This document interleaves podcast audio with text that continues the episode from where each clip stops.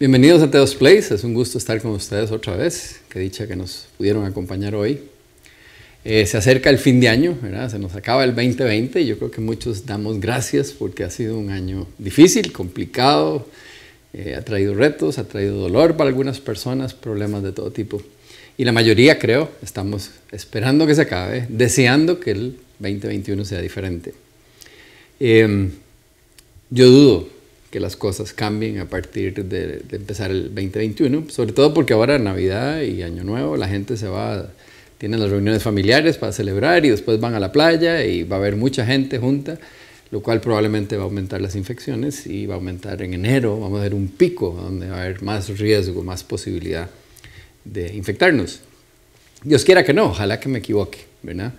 Este, yo sí les recomiendo que tengan cuidado, eh, ha pasado mucho tiempo, estamos cansados, queremos estar con la gente, queremos abrazar a los amigos, etc.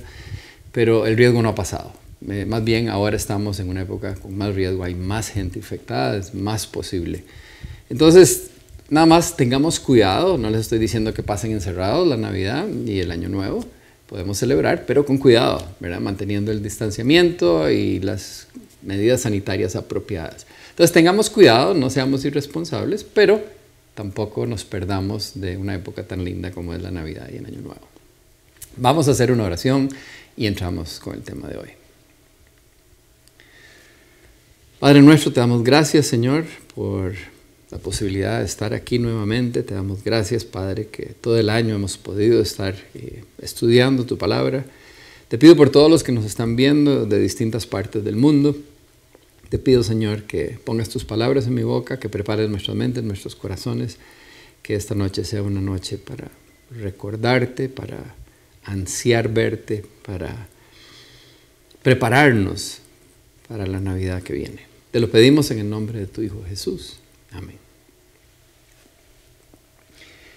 La idea del tema de hoy la tomé de un gringo que en realidad no sé mucho de él, se llama Brian Bill pero es perfecto para la época, entonces por eso decidí eh, robarme el tema de él. En Costa Rica y en la mayoría de los países occidentales, desde niños nos crearon a tener una expectativa eh, de la Navidad, una gran expectativa. Y la idea es, desde muy chiquiticos, de que vamos a recibir al menos un regalito. Y no sabemos si viene, en algunas familias dicen de Santa le va a traer un regalo, en otros dicen el niñito Dios, pero el asunto es que, nacemos y desde muy pequeños eh, nos, nos, ponen esta idea, lo cual para los niños es, crea una expectativa grande, ¿verdad? Y una ansiedad. Yo me acuerdo, en casa, mi mamá tenía la costumbre de que antes de la Navidad empezaba a poner regalos debajo del árbol para que se viera bonito, pero eran regalos para mis tíos o mis primos, para familiares y amigos fuera de la casa. Entonces se iba llenando de regalos eh, y se veía muy bonito, pero yo chiquitillo me ponía ansioso, ¿verdad? Porque no sabía si esos regalos eran para mí. Y entonces, no, no, fue una muy buena idea de mi madre. Yo empezaba a, merodear los árboles, ¿verdad? Y a, ver los regalos y calcular el tamaño, a ver si alguno de los, de los juguetes que yo estaba deseando podía estar ahí en una de esas cajas. Y entonces primero pasaba, pasaba, veía, veía, después ya me animaba a levantarlos a ver qué tan pesados, si no había nadie cerca, entonces los movía para ver si había algo que sonara de acuerdo a lo que yo estaba esperando. Probablemente quebré más de un regalo en esas. Em, y una vez la curiosidad me estaba matando y entonces empecé, según yo, a abrir los regalos, porque yo no podía leer todavía, era bastante carajillo, no podía leer a ver si era para mí, entonces todos podían ser para mí. Entonces empecé a abrirlos con mucho cuidado a ver qué había dentro y según yo los volví a tapar y nadie se iba a dar cuenta, ¿verdad? Pero no sé, puedo haber tenido cinco o seis años, no sé cuánto tenía no hice muy buen eh, trabajo cerrándolos y obviamente mi madre se dio cuenta y casi le da un patatús, ¿verdad? Le había destrozado todos los regalos que tenía ahí. Casi me deja sin regalo de Navidad ese año. Con los años uno em, ya se pone menos ansioso con la Navidad, ¿verdad? No es como un chiquito esperando su regalo, pero, pero esperamos algo, ¿verdad? Ya no son juguetes, pero, pero hay algo que estamos ansiando. ¿Qué tal usted? ¿Hay algo especial que usted está esperando para esta Navidad? ¿Que desearía recibir esta Navidad? Eh, ¿Alguna cosa especial que, usted está, que tiene un poquito de ansiedad porque le gustaría recibir eso? En el Evangelio según San Lucas, al final de la historia de Navidad, hay dos personas que aparecen que están esperando. Y entonces vamos a, a entrar por ahí. Vamos a leer en Lucas 2 del 25 al 26. Y dice así. Y he aquí, había en Jerusalén un hombre llamado Simeón. Este hombre, justo y piadoso, esperaba la consolación de Israel. Y el Espíritu Santo estaba sobre él. Y le había sido revelado por el Espíritu Santo que no vería la muerte antes que viese al ungido del Señor. Un par de versículos más adelante nos habla de Ana la profetisa. Este era Simeón, un hombre de Dios. Eh, nos habla de Ana la profetisa, que por muchos años había estado sirviendo en el templo día y noche. Ella esperaba la redención de Israel. Ahora, en ambos casos dice que estaban esperando. Y, la palabra en griego es una palabra un poquito más enfática que la palabra esperando. Es como esperando con ansias, con muchas ganas. Ahí se les nota, bueno, ella pasaba todo el día metida en, el templo eh, y, Simeón sirviendo al Señor también. Simeón era un hombre recto, dice la Biblia, que el Espíritu Santo estaba sobre él. Había vivido toda su vida en Israel bajo el imperio romano, preguntándose cuándo vendría el Mesías. Porque el Mesías era eh, la promesa que Dios le había hecho a Israel siglos atrás, ¿verdad? por muchos, muchos siglos. Y el Espíritu Santo le había revelado a él que antes de morir iba a ver al Espíritu Santo. Bueno, ahora eso es suficiente para crear una gran expectativa, ¿verdad? Porque si usted me dice que me van a traer un Ferrari para Navidad, yo no me pondría muy ansioso porque no le creo, ¿verdad? Pero si el Espíritu Santo me dice que esta Navidad me van a traer un Ferrari último modelo, entonces yo me pondría ansioso, ¿verdad? A Simeón, el Espíritu Santo le dijo, antes de que te mueras, vas a ver al Mesías. Entonces él tenía una gran esperanza, él tenía una gran ansiedad, estaba esperando con muchísimas ganas, porque él esperaba el Mesías que le iba a traer consolación a Israel. Ahora, todos deseamos ser consolados, esa es una necesidad humana. Eh, en la vida luchamos contra la soledad, el vacío, la inseguridad, dolor. Hay, hay, muchas cosas en nuestra vida que queremos ser consolados. Uno ve a un chiquito que en cualquier cosa que le golpea o que le duele o que se le pierde, lo primero que hace es correr donde su mamá para que lo consuele. Eso es, un instinto natural en nosotros. Queremos que alguien nos consuele. Y la vida es dura y este año ha sido durísimo. Y muchos de nosotros queremos consolación, así como Simeón estaba esperando que viniera el Mesías para que trajera consolación para el pueblo de Israel. Ahora, de hecho, la época de Navidad es una época donde algunas personas eh, sufren una crisis de depresión, tal vez porque quebraron con la novia o, porque se divorciaron hace poco, o por distintas situaciones, eh, sienten una gran necesidad de consolación. Ahora, Simeón tenía muy claro que la verdadera consolación solo puede venir del Mesías. En Lucas 22, eh, perdón, Lucas 2 del 27 al 30 dice así. Movido por el Espíritu Santo, fue al templo cuando al niño Jesús lo llevaron sus padres para cumplir con la costumbre establecida por ley. Simeón lo tomó en sus brazos y bendijo a Dios. Según tu palabra, soberano Señor, ya puedes despedir a tu siervo en paz, porque ha visto mis ojos tu salvación. El Espíritu Santo guió a Simeón ese día para que se encontrara con Jesús. Ese día llegó a la hora precisa en que estaban llegando José y María a presentar a Jesús según la ley judía. Y entonces el Espíritu Santo le dijo, vaya, porque ese es el momento. Entonces él llega y se topa con que está ahí el niño Jesús. Y sin pensarlo mucho, lo agarra, lo levanta y empieza a agradecerle a Dios porque había cumplido la promesa. Le dijo que antes de que muriera iba a ver el Mesías. Y estaba cumpliendo la promesa del Mesías que había hecho eh, miles de años atrás al pueblo de Israel. Ya estaba listo para morir en paz. Ahora, en este momento está eh, Simeón entendiendo que Dios estaba cumpliendo todas las promesas del Mesías, que, estamos resumiendo porque él estaba esperando consolación, pero la llegada del Mesías iba a traerle paz a Israel, iba a traerle liberación, era, era un montón de cosas.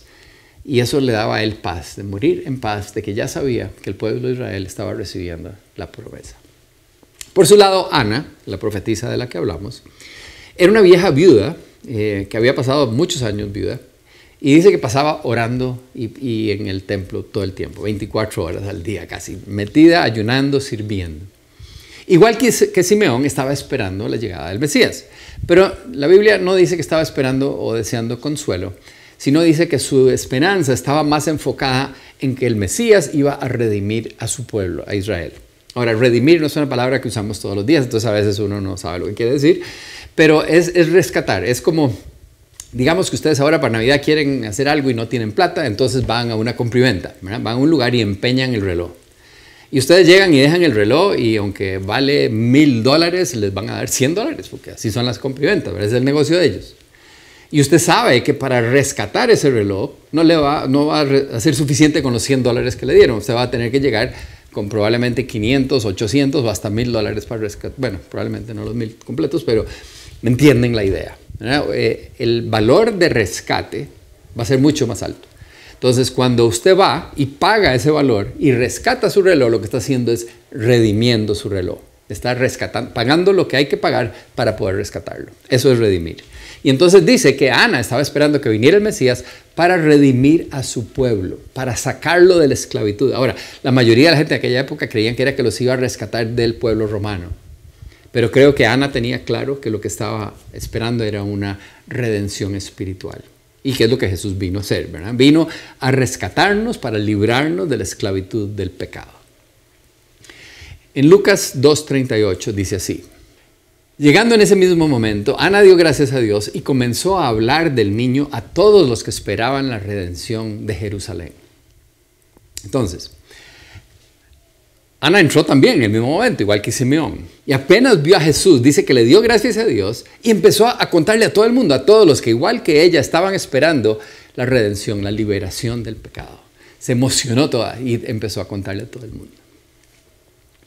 Ahora Jesús, como nosotros sabemos, efectivamente vino a darnos lo que esperaban Simeón y Ana, a traernos consuelo y a traernos perdón. Y yo les pregunto a ustedes, y les vuelvo a preguntar, ¿qué espera usted esta Navidad? Tal vez como Simeón, eh, algunos están esperando consuelo. Han pasado momentos difíciles, eh, tienen dolor, eh, están con problemas económicos, financieros, de salud, tienen miedo, ¿ah? del, virus o de la situación que viene en el futuro. O vacíos, solos, qué sé yo. Hay distintas maneras. Estamos gastados, estamos cansados todos de estar con cuidado.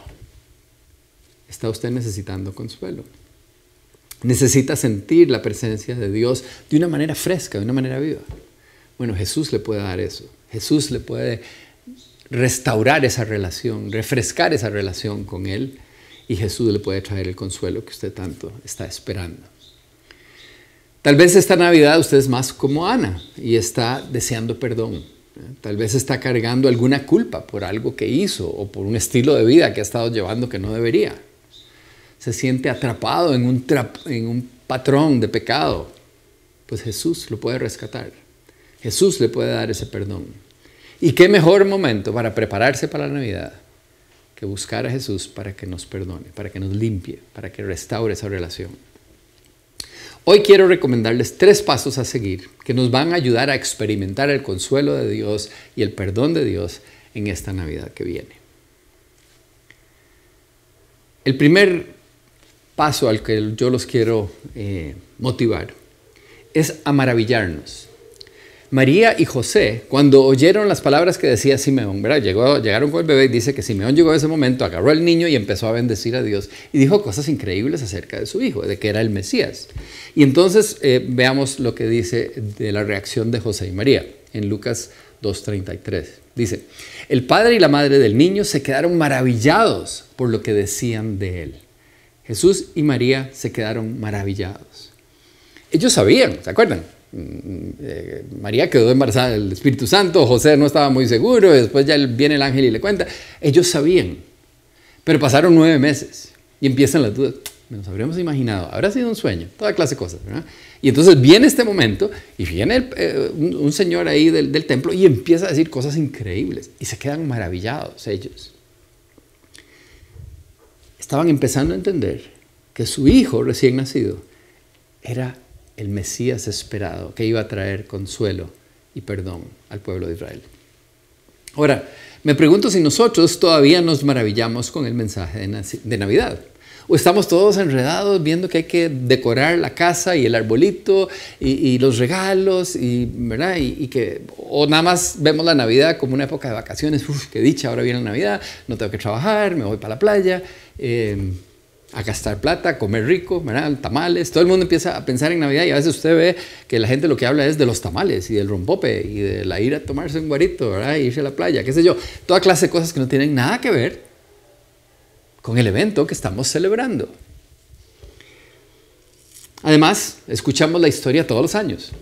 Podemos ver en tele o en la iglesia lo oímos. Es, la misma historia todos los años han estado contando dos mil años, ¿verdad? Y ya casi todos nos la sabemos de memoria. Y entonces no nos impacta.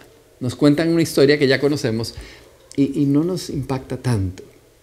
Sin embargo, si analizamos con cuidado de lo que se trata, pensamos en lo que estamos celebrando, debería de maravillarnos. A ver, por un segundo, imagínense esto. Hubo un momento en la historia de la humanidad que un ser que no nos podemos imaginar por lo grande que es, dijo, voy a hacer un universo, hágase. Se hizo la luz. Y empezó a desarrollarse el universo. Una cosa maravillosa. Y, todavía estamos descubriendo cosas, ¿verdad? Y, esos, eh. Telescopios cada vez más poderosos y, enviando eh, cohetes cada vez más lejos para tomar fotos, ¿verdad? Observadores y le mandan fotos de vuelta. Y vemos unas fotos increíbles de la belleza del universo, de los planetas y de la cosa. Y nosotros, estos microbios aquí en uno de los planetas chiquiticos, en una de las galaxias por allá, ¿verdad? Estamos nosotros aquí viviendo y no entendemos ni lo que vivimos aquí. Eh, tenemos una pandemia por, por algo que nos infectó que todo el mundo está tratando de estudiar nadie lo entiende. No están seguros si con la vacuna nos vamos a proteger, si se va a contagiar. No entendemos nada. Tenemos una mente tan limitada que no podemos ni siquiera entender las cosas pequeñas en esta tierra. Bueno, aquel ser súper gigantesco y poderoso y creador maravilloso que tiene una mente que no podemos comprender, que, que tiene el diseñador de las cosas tan lindas que vemos, un día dijo, estos pobres perdidos, quiero adoptarlos y entonces le pide a su hijo que se haga hombre y que nazca como un bebé en un pesebre, aquí en la tierra. Nada más traten de, poner esas ideas en su cabeza. Y con solo pensar eso uno dice, wow, eso es lo que estamos celebrando. Es una cosa increíble, verdaderamente no cabe en nuestro cerebro. Tal vez por eso no nos maravillamos, porque siquiera no entra en la cabeza una idea tan impresionante como esa.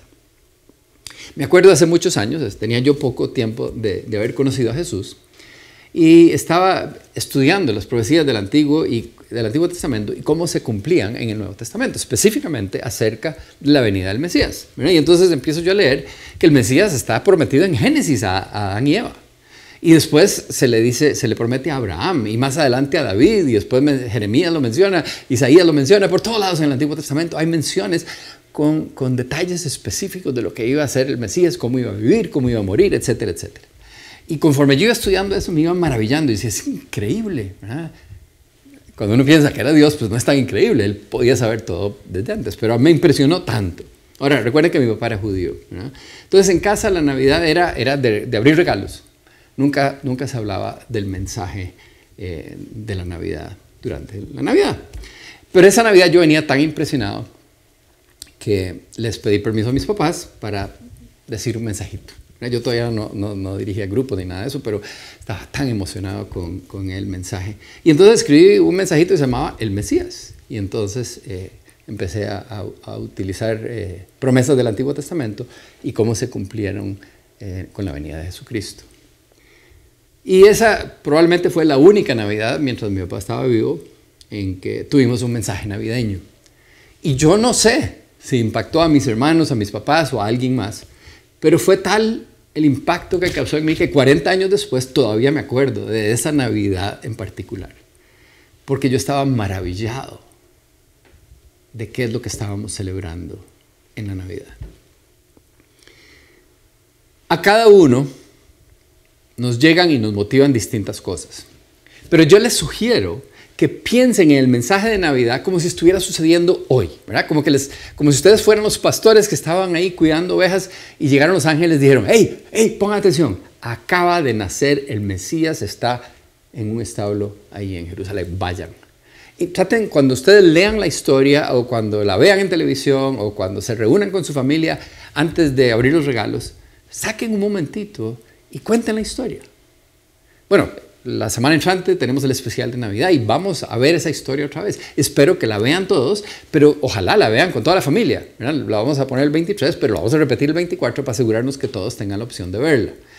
Y traten de verla como si fuera la primera vez en que ustedes escuchan esta historia, para que se maravillen como deberíamos maravillarnos, como se maravillaron María y Jesús, eh, y José cuando les dijeron todo lo que estaba sucediendo, quién era su hijo, el Mesías.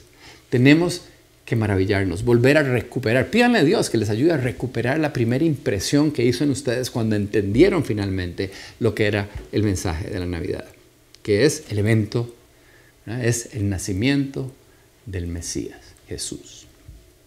La segunda cosa que les quiero recomendar es que nos movamos. Cuando nos maravillamos ante lo que Dios hace, nos lleva naturalmente a querer hacer algo, a, reaccionar ante Dios, a escuchar lo que Dios tiene que decir y actuar de acuerdo a lo que Él quiere. Entonces les voy a leer tres pasajes distintos donde vemos como toda la gente en la historia de Navidad, cuando escuchaban el mensaje, reaccionaban y actuaban en obediencia a lo que Dios les pidiera. En Lucas 2.27 dice así, movido por el Espíritu, fue al templo cuando al niño Jesús lo llevaron sus padres para cumplir con la costumbre establecida por ley. Este Simeón, en el momento que el Espíritu Santo le dijo, ahora es el momento, ¡pum! se movió. En Lucas 1.38 dice, aquí tienes a la sierva del Señor, contestó María, que Él haga conmigo como me has dicho. Con esto el ángel la dejó. Esta es María la Virgen. Cuando le dice que va a quedar embarazada, él dice, hace tu voluntad. Eh, lo que el Espíritu diga, yo eso es lo que quiero. Mateo 1.24 dice, cuando José se despertó, hizo lo que el ángel del Señor le había mandado y recibió a María por esposa. Nuevamente, no era muy bonito lo que estaban pidiendo, él tenía toda clase de dudas, pero Dios le manda un ángel y cuando el ángel le dice, usted esté tranquilo, cásese, lo primero que hizo fue y se casó con su mujer. Los pastores, no voy a leer el versículo, pero ustedes se acuerdan también, ¿verdad? Los ángeles vinieron y se pusieron a cantar en el cielo, impresionaron totalmente y les dijeron, Jesús está naciendo, vayan, ahí está el Mesías. Y ¡fum! Dice que inmediatamente se fueron. Los reyes magos, una señal, una, una estrella en el cielo, y se vinieron desde lejísimos, caminando, moviéndose, actuaron, fueron obedientes y se vinieron a ver a Jesús. Lean la historia de Navidad ustedes y se van a dar cuenta que todos los que están involucrados en la historia de Navidad, cuando oyeron o sintieron que Dios les estaba pidiendo algo, actuaron. Hay una sola excepción fue Herodes. Herodes nada más le dijo, vayan ustedes, investigan y me avisan. ¿ah? Él quería matar a Jesús. Es el único. Espero que ustedes no estén en ese lado. ¿Qué tal nosotros? Nos movemos cuando Dios quiere que hagamos algo. Si Dios nos llama a hacer algo, debemos movernos. No, podemos posponer la cosa. Tenemos que reaccionar. Debemos hacer lo que Él nos pide. Ahora, para algunos puede ser un llamado a volverse a Él. Tal vez algunos de ustedes nunca se han acercado a Dios, saben de Dios, han oído de Dios, pueden hasta contestar preguntas como si fueran verdaderos hijos de Dios, pero nunca han tenido una relación con Dios. Y puede ser que eso es lo que Dios les está pidiendo esta Navidad. Es la hora. Ahora Dios los está llamando para que nos volvamos a Él. Para otros puede ser rendirse. Hay algo que no han querido soltar, que Dios les ha dicho, deje eso, deje eso, y ustedes, no, cualquier cosa, pero esto no lo suelto. Y tal vez Dios está diciendo, bueno, es el regalo cumpleaños que quiero. Quiero que deje eso, suéltelo. O puede ser que Dios le está diciendo, su familia necesita oír de mí.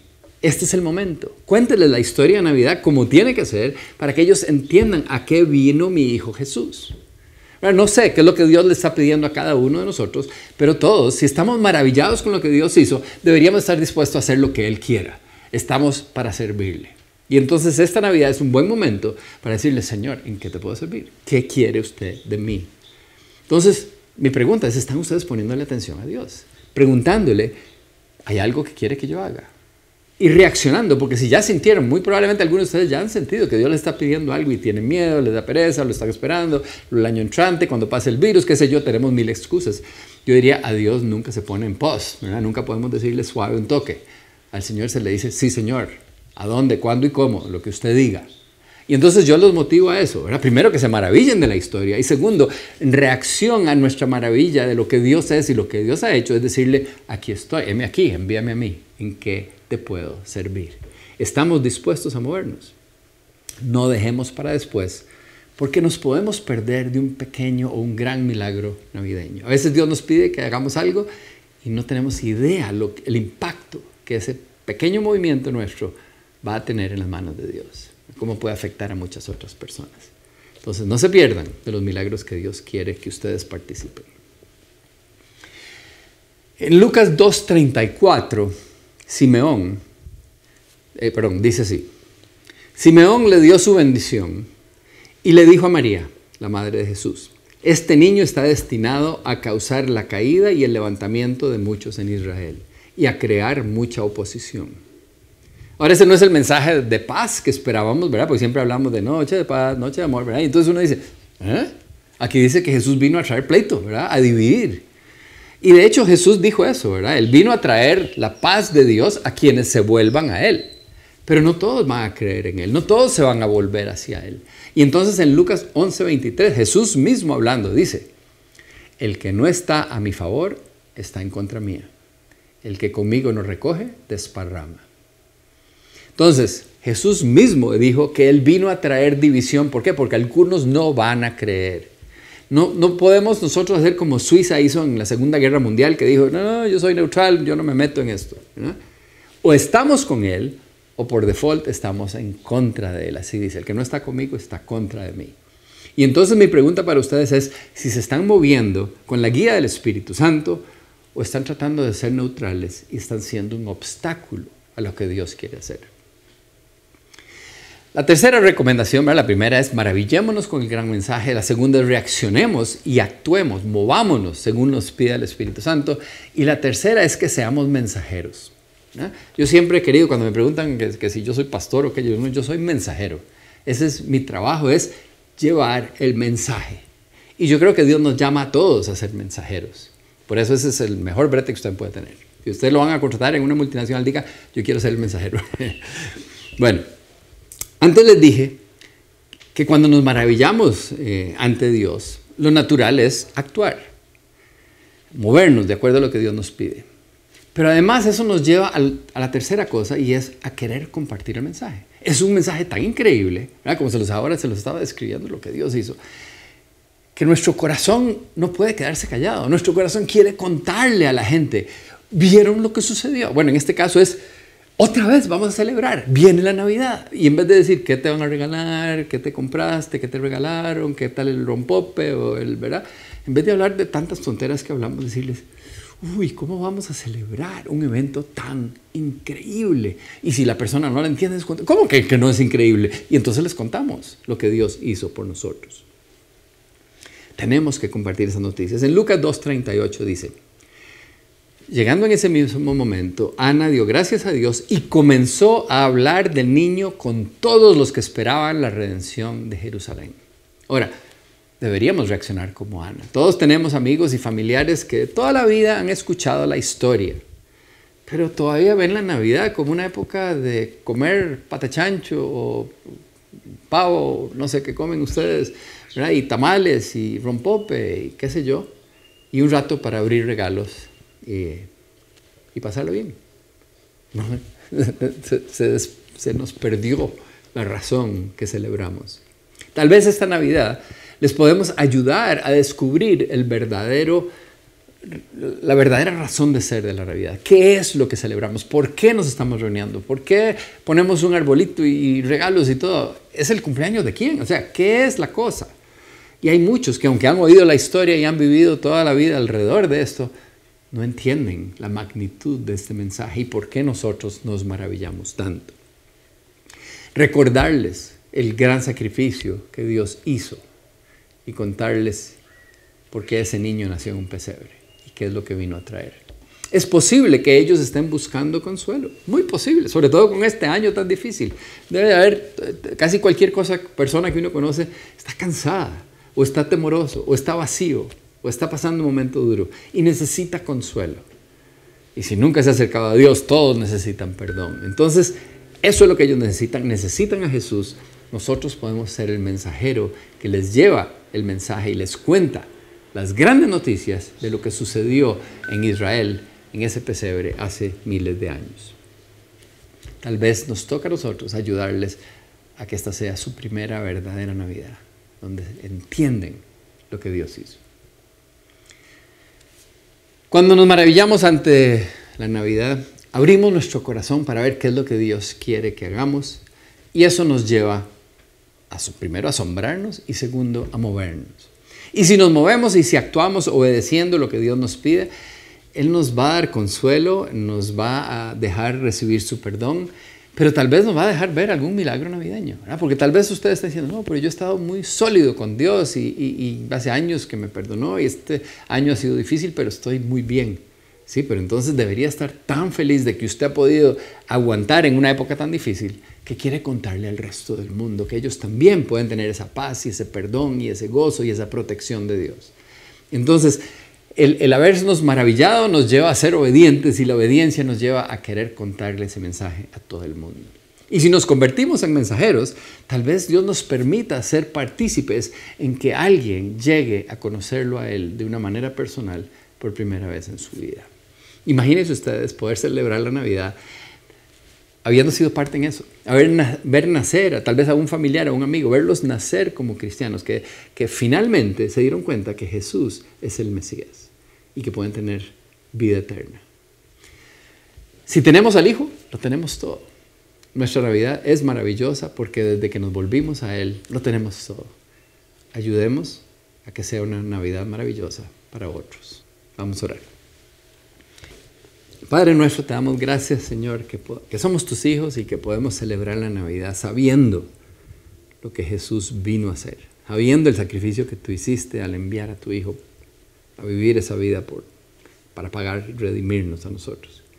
Te pedimos, Señor, que esta Navidad sea diferente a otras, porque hemos tenido Navidades en que a pesar de ser tus hijos, no celebramos con la profundidad que debiéramos o no nos maravillamos de un mensaje tan impresionante. Te pido que nos recuerdes todo lo que esto significa, que, que, nos impacte otra vez como debería impactarnos, recordarnos la razón por la que celebramos es porque algo increíble sucedió, algo que no cabe en nuestra mente, difícil de entender y de creer, que tu hijo se hiciera hombre y naciera como un bebé aquí en la tierra para nuestro beneficio. Te pedimos, Señor, que nos recuerdes y nos motives a maravillarnos, pero también que nos traigas un deseo a obedecerte, a escuchar, a poner nuestro oído atento a las palabras del Espíritu Santo, para que nos digas cómo podemos agradarte este año, qué podemos hacer para tu cumpleaños, qué, qué, crees de nosotros, porque estamos dispuestos, queremos obedecerte. Y también, Señor, te pedimos que nos ayudes a, esa, a esa motivación, ese deseo de o esa maravilla en nuestro corazón se nos salga por, los poros, ¿verdad? Y que podamos compartir con aquellos que todavía no, te conocen de manera personal, que podamos contarles la historia de la Navidad con pasión y con amor y que ellos puedan darse cuenta que tu Hijo Jesús vino para rescatarlos del pecado y darles nueva vida. Te damos gracias que podemos ser partícipes, Señor. Sería un honor servirte en ayudarle a otros a conocerte. Te damos gracias en el nombre de tu Hijo Jesús. Amén.